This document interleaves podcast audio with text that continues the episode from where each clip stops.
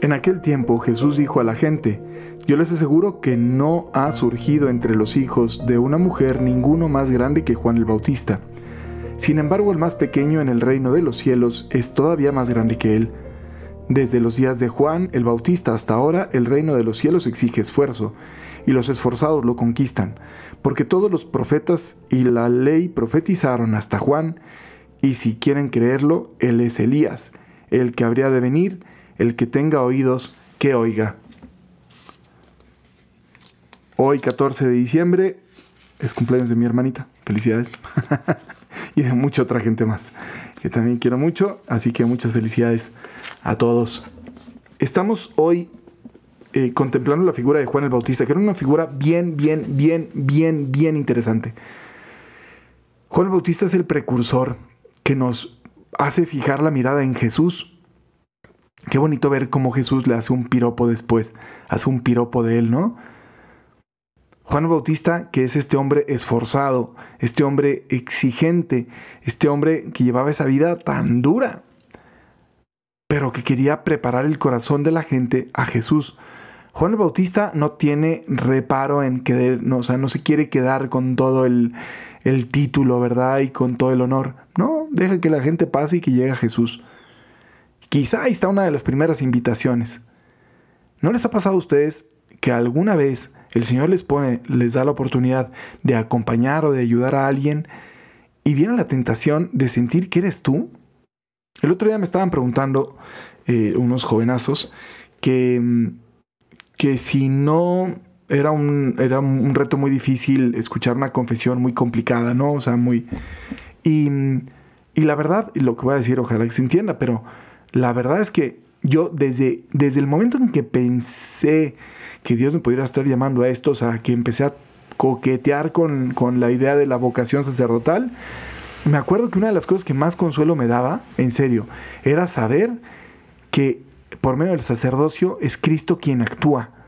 Y que por más inútil que yo sea, que lo soy, si yo celebro una misa como se tiene que celebrar una misa, si yo confieso como se tiene que hacer una confesión, si yo hago una unción de enfermos, etcétera, como se tiene que hacer, Cristo actúa. Y ya. Entonces, eso no saben cómo ah, me da paz.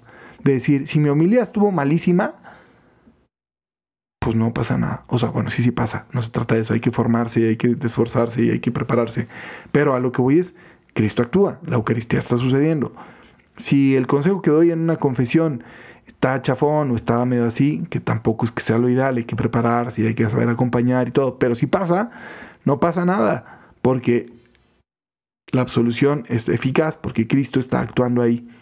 Bueno, entonces hay ocasiones en las que hay que dejarse pasar, ¿no? Dejar que Cristo pase. Y entonces yo les respondía a eso, les decía, qué consuelo saber que en realidad detrás de, un momento espiritual que alguien reconoció, una predicación, un retiro, un lo que sea, está Dios actuando y ahí pones tú tu confianza y ahí pones la fuerza y sabes que eso es lo que lo hace eficaz y lo que hace bueno, ¿no? Y, y entonces ahí podríamos poner nosotros también la confianza. Y se los digo a ustedes también, porque muchos de ustedes no es que estén llamados al sacerdocio, a lo mejor alguno por ahí sí, pero eh, seguramente alguno por ahí sí, de los que escuchan, tanta gente que escucha, pero, em, o a la vida consagrada o lo que sea, pero porque todos estamos llamados a la evangelización.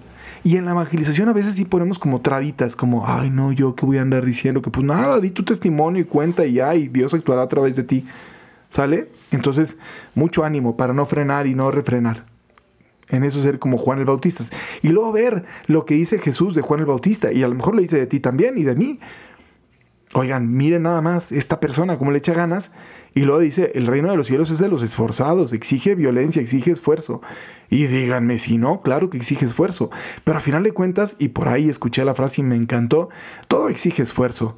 Hay por ahí una, una como una serie de, de, de una plática o no sé qué es, pero que, que dice, escoge tus dificultades, ¿no?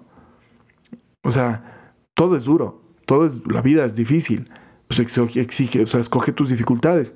Oye, que es muy duro hacer dieta. Y díganmelo a mí que auxilio. Aquí me trae nada más previo a las fiestas decembrinas. Pero bueno, ¿es duro hacer dieta? Claro que es duro hacer dieta. Pero también es duro la obesidad. y tener una salud que pueda estar comprometida. Oye, ¿es duro estudiar? Sí, sí es duro, pero también es duro pues, reconocerte un ignorante de lo que sí tendrías que saber.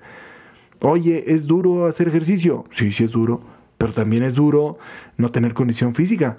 O sea, exige tus dificultades, ¿no? Alguien me decía, ¿es duro estar casado? Sí, sí es duro estar casado, pero también es muy duro estar separado, divorciado. Entonces, exige, ¿no? Todo lo bueno exige. Bueno, pues entonces escoge las exigencias del reino de los cielos. Exige, pues sí, sí exige. Pero también estar alejado de Dios también es duro, ¿no? Entonces, bueno, vayamos haciendo ese esfuerzo. Elijamos a Cristo, busquemos a Cristo, caminemos hacia Cristo, optemos por Cristo, persigamos a Cristo y tengamos la recompensa de los que están cerca de Él. Esto que pasa en la vida no solo de Juan el Bautista, sino lo, que, lo que pasa en la vida de todos los que aceptan el reino en su corazón.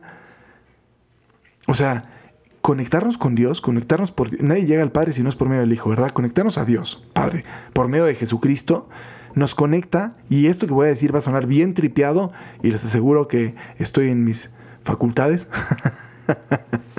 no tengo ninguna, pero de verdad, ¿eh? ahí les va. Estar conectado con Dios es estar conectado con el universo entero.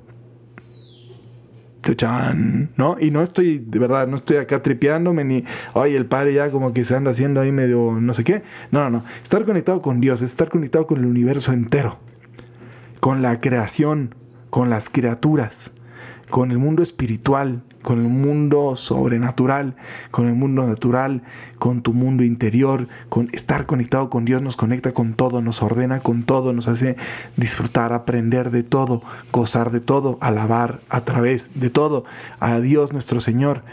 Ese es el camino para acercarse a Él.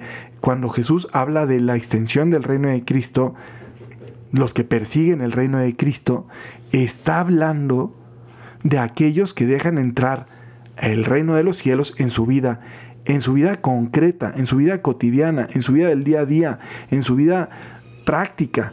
Y es ahí donde se va extendiendo el reino. Y esas son las personas que vemos y que decimos, oye, qué tipazo, qué tipaza, qué buena gente qué doctor tan humano, qué empresario tan noble, qué buena política, qué buena profesionista, qué buena mamá, qué buen papá, qué buen novio, qué buena novia, qué buen muchacho, qué buen chico, qué buena niña, ¿no? Qué buen sacerdote, qué buena consagrada, qué buena monja, que eso es, o sea, lo que nos hace buenos lo que nos hace santos es Dios actuando en nosotros. Es así como el reino se va instaurando.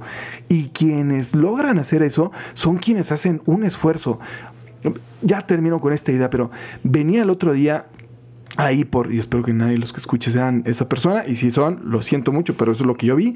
Venía yo por Pablo Neruda, una calle aquí en Guadalajara, que estaba haciendo, la, angostaron porque estaban haciendo una reparación. Total, que una calle de repente de dos carriles se vuelve uno, se hace un típico embudo. Bueno, pues las personas que venían atrás de mí, dos camionetas, venían, o sea, en un carril venían dos así parejeando, dos señoras. Ninguna le cedió el paso a la otra los espejos empezaban a golpear así, tac, tac, tac, porque estaban pegadititas, ¿no? Ninguna se dio, ninguna. Y me impactó muchísimo.